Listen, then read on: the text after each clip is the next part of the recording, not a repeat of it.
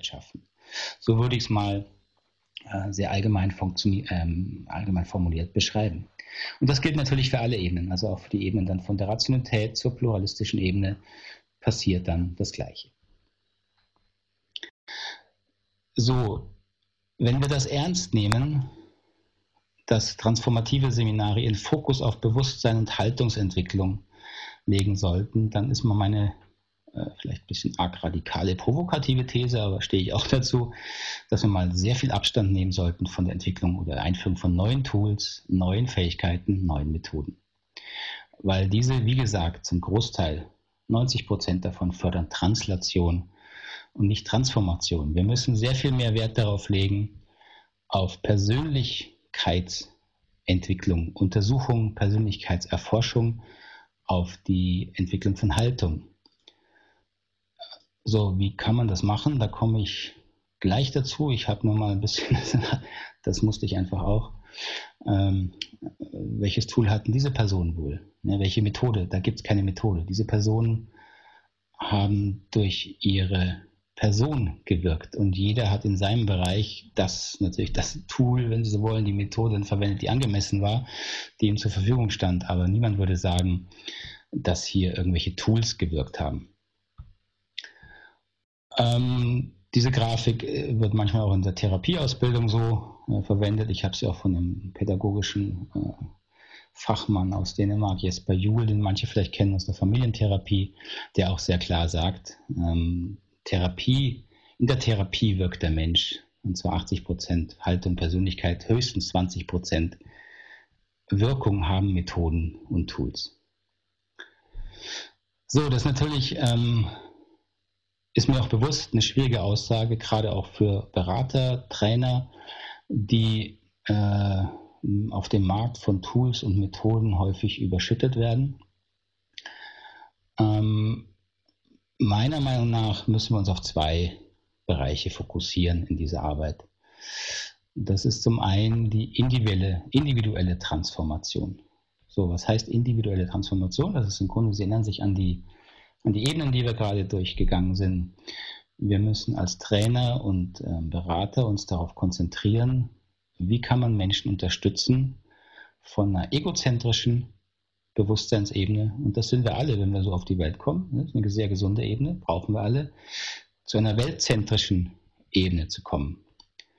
So, also auch wenn das hier nicht das Foto von ähm, Mr. Gandhi ist als Kleiner, das ist mir schon bewusst, aber einfach mal für die, für, für die Versinnbildlichung. Ja? Stellen Sie sich mal vor, Gandhi als Baby, als kleiner Dreijähriger, hatte genauso seine Trotzphase, seine egozentrische Trotzphase. So, und seine Biografie hat ihn eben dahin geführt, dass er ein sehr weltzentrisches Denken hm, leben konnte, verkörpern konnte, das wir alle bewundern. Und ich sage jetzt nicht, dass wir alle äh, zum Gandhi werden müssen, aber wenn wir Organisationen unterstützen wollen, wirklich menschlicher auch zu arbeiten und auch effektiver, das glaube ich, und deswegen auch erfolgreicher in der Zukunft, brauchen wir Weltzentrik. Weltzentrik heißt, dass wir unsere eigenen Bedürfnisse kennen und ernst nehmen, die unserer nächsten Umgebung, das ist in dem Fall das Unternehmen, die müssen wir auch ernst nehmen. Wir können ja nicht arbeiten und die vergessen. Und darüber hinaus die dritte Schale in diesem, in diesem Zwiebelmodell kennen und ernst nehmen, das ist die Welt. Die Bedürfnisse, jetzt können Sie es auf Menschen beschränken, die Bedürfnisse aller Menschen erstmal anzuerkennen. Wenn man das tut, ähm, interpretiert man sofort das eigene Unternehmen und auch die eigene Rolle im Unternehmen anders und daraus folgen andere Handlungen, andere Verhaltensweisen, eine andere Führung. Diese Bewusstseinsebenen haben sofort Wirkung im Außen. Und was ähm, eben häufig gemacht wird oder versucht wird im Bereich Training und Beratung, ist, dass man versucht, diese Wirkung zu erreichen, ohne Bewusstseinsebenen zu bearbeiten. Und da habe ich große Vorbehalte. Ich glaube A nicht, dass es nachhaltig ist, ähm, weil diese ähm, antrainierten Verhaltensweisen oder Kommunikationsregeln im Stress sofort wieder vergessen werden, weil sie nicht integriert sind. Und es tut Menschen auch nicht gut weil es nicht stimmig zu ihrer Entwicklungsebene passt. So, die Entwicklung von Bewusstseinsebenen, die Weiterentwicklung ist ein anstrengendes Business, das weiß ich. Ist auch ein zeitraubendes Business, deswegen ist es auch nicht einfach, gerade auch im Unternehmen anzubringen. Ähm, Professor Graves, der wie gesagt dazu viel geforscht hat, ähm, schätzt, dass der Schritt von einer wesentlichen Ebene zur nächsten circa drei Jahre, drei bis fünf Jahre dauert. Das sind aber große Schritte. Ja, also von einer wirklich konformistischen Ebene zu einer rationalen Ebene, wenn man das untersucht, bis man da wirklich durch ist in der Entwicklung, dauert es drei bis fünf Jahre. Ähm, und natürlich nimmt man auf diesem Weg Baby Steps, kleine Stufen. Ja? Und in der Entwicklung, Weiterentwicklung von Erwachsenen im Bereich Unternehmen oder jeder Organisation geht es darum, diese kleinen Stufen zu nehmen. So, und was braucht es dafür? So, im Wesentlichen, und das sind nur meine Beispiele, da müssten Sie auch für sich gucken, wenn Sie das Grundprinzip verstanden haben, nämlich, dass es um Bewusstmachung geht. So Bewusstmachung von was? Bewusstmachung von den Strukturen und Mustern, die uns eben auf den niedrigeren, tieferen Bewusstseinsebenen halten. Also von eingrenzenden konformistischen Überzeugungen, von behindernden rationalen Überzeugungen bis hin zu äh, ungesunden, auch noch egozentrischen, sage ich mal, Resten, ja, die wir in der, in der Trainings- und Beratungsarbeit erstmal bewusst machen müssen, dass die da sind in einzelnen Personen, um sie dann bearbeiten Entschuldigung, bearbeiten zu können. So, das ist das Grundprinzip. So, wenn Sie das, ähm, wenn das Sinn macht für Sie und Sie das verstanden haben, dann können Sie jetzt natürlich gucken, wie können Sie Ihr Setting, was Sie in, in Beratung oder im Training haben, daran anpassen. Das, was ich jetzt hier nenne, ist halt, sind die Bereiche, mit denen ich Erfahrung habe. Also die Biografiearbeiten bei uns in großen Rahmen ein, gerade auch in der Führungskräfteentwicklung, äh, weil Führung ist immer Führung aus der eigenen Biografie. Ja, da kann man sich zwar viel oberflächlich antrainieren, aber ähm, das spontane, natürliche Verhalten, was wir an den Tag legen, ist geprägt durch unsere biografische äh, Geschichte. Und wenn man da Änderungen äh, haben will, dann muss man gucken, ähm, wo sind die Hindernisse. Und die Hindernisse liegen immer in der eigenen, äh, in der eigenen Geschichte, in der eigenen Biografie. Empathiearbeit ist dann eher die praktische Arbeit. Empathie bedeutet für uns jetzt in unserem Verständnis, dass wir einen sehr sicheren Rahmen schaffen, eben diese Themen aus der eigenen Biografie anzugucken, in einem sehr, sehr verständnisvollen, äh, liebevollen Rahmen, wo man die Verletzungen, die hier drin liegen, ähm, klären kann, langsam bewusst werden und klären kann. Und das ist notwendig, um äh, Transformation zu befördern. Denn im Grunde das, wo wir hängen auf unteren Entwicklungsebenen, sind immer Verletzungen. Ich kann Ihnen nur ein kleines Beispiel nennen, also eines meiner äh, meine Hauptempathielücken, wo ich in meiner Biografiearbeit häufig lande, wenn ich eigene Verhaltensweisen angucke, die mir nicht so gefallen, ähm, ist meine Geschichte mit meinem, mit meinem leiblichen Vater, der sehr früh gegangen ist, jetzt nicht, weil er gestorben ist, sondern weil er meine Familie verlassen hat und dann jahrelang weg war. Äh, und dieser Einbruch meiner Welt, sage ich mal, in, von Sicherheit und Vertrauen in, in die Welt, in nahe Menschen, äh, hat natürlich viele, viele, sage ich mal, Seitenäste später genommen als Erwachsener. Ähm, hat auch dazu geführt, dass ich mich sehr unsicher gefühlt habe, auch mit anderen Menschen, auch vor Gruppen, was als Trainer dann ein bisschen schwierig war, äh, wo aber die, gerade meine Arbeit auch dazu geführt, dass ich da hingucken musste, ja, um bessere Arbeit machen zu können. Und das passiert eben durch Biografiearbeiten, empathisches Hingucken oder allgemeiner gesprochen durch Selbstempathie und Reflexion. Gut. So, wir waren stehen geblieben, ähm, dass das Thema Selbstreflexion seine Grenzen hat. Und ich wollte übergehen zum zweiten wesentlichen Thema hinter, nach der individuellen Transformation. Und auf was müssen wir da achten äh, als Trainerberater? Kommt natürlich die kollektive Transformation. Ähm, das heißt, wie unterstützt man diese Weiterentwicklung in Gruppen bis hin zu in Organisationen? Wobei uns natürlich klar sein muss, je größer Gruppe, desto äh, komplexer, schwieriger, weniger steuerbar ist die ganze Geschichte. Je kleiner äh, die Beziehungseinheit, desto mehr direkten Einfluss haben wir. Wir können nicht, auch nicht wirklich kontrollieren, aber wir können natürlich direkter steuern. Je größer das, äh, die Einheit wird, desto weniger können wir wirklich steuern. Äh, und das ist für mich auch gleich äh, ein wichtiger Lern, Faktor, dass wir als Trainer-Berater lernen, dass wir uns sehr viel mehr auf unsere äh, Vorbildposition, eben auf unsere Führung ohne Macht beziehen müssen. Ohne autoritäre Macht. Das muss man unterscheiden. Wir haben als Führung immer Macht in allen hierarchischen Strukturen und natürlich auch ein Training ist eine Hierarchie. Ja, schon ein Training, wo ich ja keine formale Hierarchie habe, formale Macht habe, aber ich habe eine informelle große Macht, weil die Teilnehmer auf mich Erwartungen projizieren. Äh, und natürlich noch mehr gilt das für hierarchisch organisierte Strukturen in Unternehmen. So, da kann ich autoritäre Macht haben, indem ich wirklich Drohungen und Druck einsetze.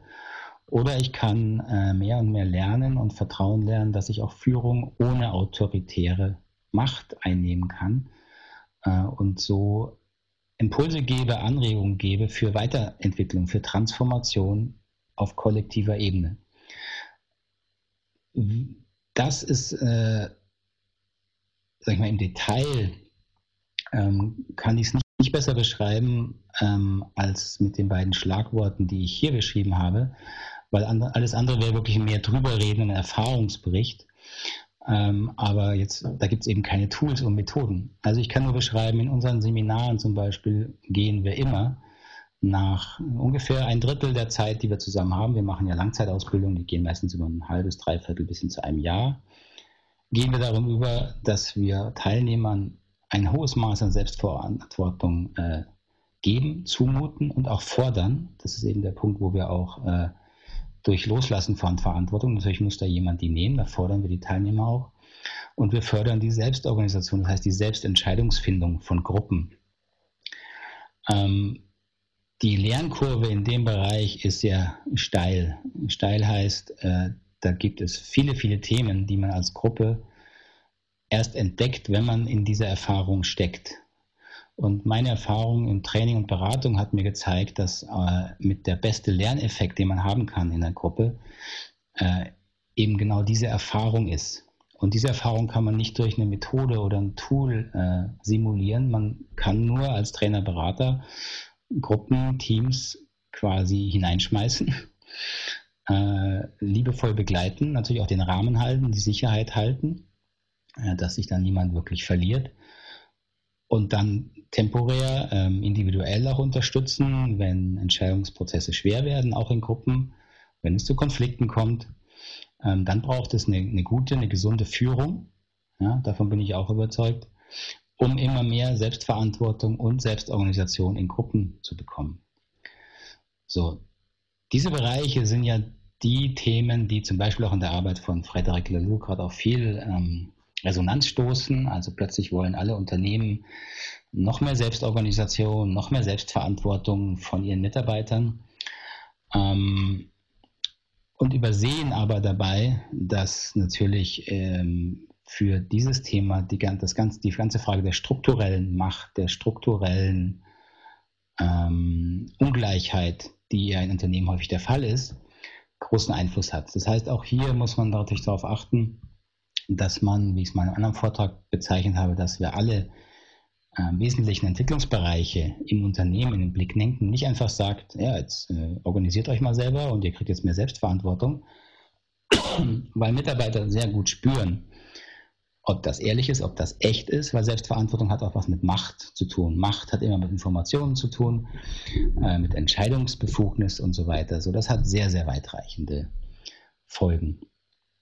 Aber diese Prozesse, diese, diese Prinzipien, darum ging es mir hier, welche Grundprinzipien für Kollektion, äh, kollektive Transformation äh, sind aus meiner Sicht zentral, dann ist das für mich die beste Zusammenfassung. Führung ist notwendig. Das zeigen auch alle Beispiele, die diesen Schritt von einer ähm, rationalen hin zu einer pluralistischen oder pluralistischen zu einer integralen Organisation gemacht haben. Die wurde immer, ohne Ausnahme, von einzelnen Personen angeführt oder von kleinen Gruppen, die diesen Gedanken vorhergedacht haben und die Organisation dahin gebracht haben, bis hin, dass sie, ich nenne es jetzt mal Ausreißversuche in der Entwicklung, also wo auch dann wirklich auch Mitarbeitergruppen gesagt haben, wir wollen das nicht mehr, wir wollen hier nicht so viel Selbstverantwortung, wo aber dann die Führung gesagt hat, nein, so will ich hier nicht mehr arbeiten. Ja, wenn du so nicht hier sein kannst oder willst, ist das okay. Du kannst woanders hingehen, wir unterstützen dich. Aber in diesem Unternehmen gibt es nicht mehr diese alte Form, diese hierarchische oder ähm, äh, sehr rational durchorganisierte Form der, der Hierarchie. So, das war immer von durch Führung, aber ohne autoritäre Macht meistens ange, angeleitet. Und die Prinzipien von Selbstverantwortung und Selbstorganisation, ähm, aus meiner Sicht kann ich nur sagen, die muss man im Grunde äh, selber durchleben, auch um all die Schwierigkeiten zu entdecken, äh, die darin liegen. Also nicht umsonst gab es schon äh, geschichtlich eine, eine große Bewegung der, der Selbstorganisation. Ja, die Kollektiven, die gegründet wurden. Äh, und es hat seinen Grund, warum sehr viele davon gescheitert sind. So. Das ist nicht, weil die Menschen da irgendwie äh, es nicht konnten, schlecht genug, äh, nicht gut genug waren. Aus meiner Sicht, weil die Bewusstseinsentwicklung einfach noch nicht so weit war. Das Thema Selbstverantwortung, Selbstorganisation braucht ein hohes Form, ein hohes Maß an individueller Bewusstseinsentwicklung. Da können wir nochmal, ähm, nehmen wir mal die Grafik hier, ist passender. So, das ist die individuelle Entwicklung. Ja. Selbstorganisation und Selbstverantwortung auf einer äh, von Teil von, sage ich mal jetzt Mitarbeitern oder auch Teilnehmern, die überwiegend auf konformistischer Ebene ihre Welt haben und sich wohlfühlen, wird schlicht nicht funktionieren. Warum nicht? Weil diese Personen sich nur wohlfühlen, wenn sie eine klare äh, eine Norm kriegen, wie sie sich gut und richtig verhalten. So, und ich finde, jeder hat auch das Recht, so zu sein.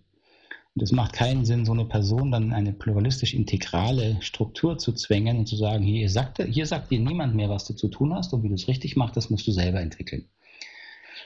Ähm, wenn wir das wollen, dass Organisationen so funktionieren, müssen wir eben äh, auch dafür sorgen, dass sich Menschen weiterentwickeln können. Dafür brauchen wir, das ist mein Credo hier, ich sage mal transformativ äh, informierte Trainer und Berater, die wissen, was hier passiert und was es hier braucht. Und wir müssen auch akzeptieren, dass Menschen ihre eigenen Zeit und eigenen Rhythmus haben, wie sie sich weiterentwickeln. So, es ist nicht so einfach, jemand von Entschuldigung, konformistischer Ebene mal eben auf eine pluralistische oder integrale Ebene zu heben. Das sind äh, biografische Entwicklungsprozesse, die Jahre dauern. Die kann man nicht beliebig überspringen. So, das wäre es im Wesentlichen von meiner Seite aus.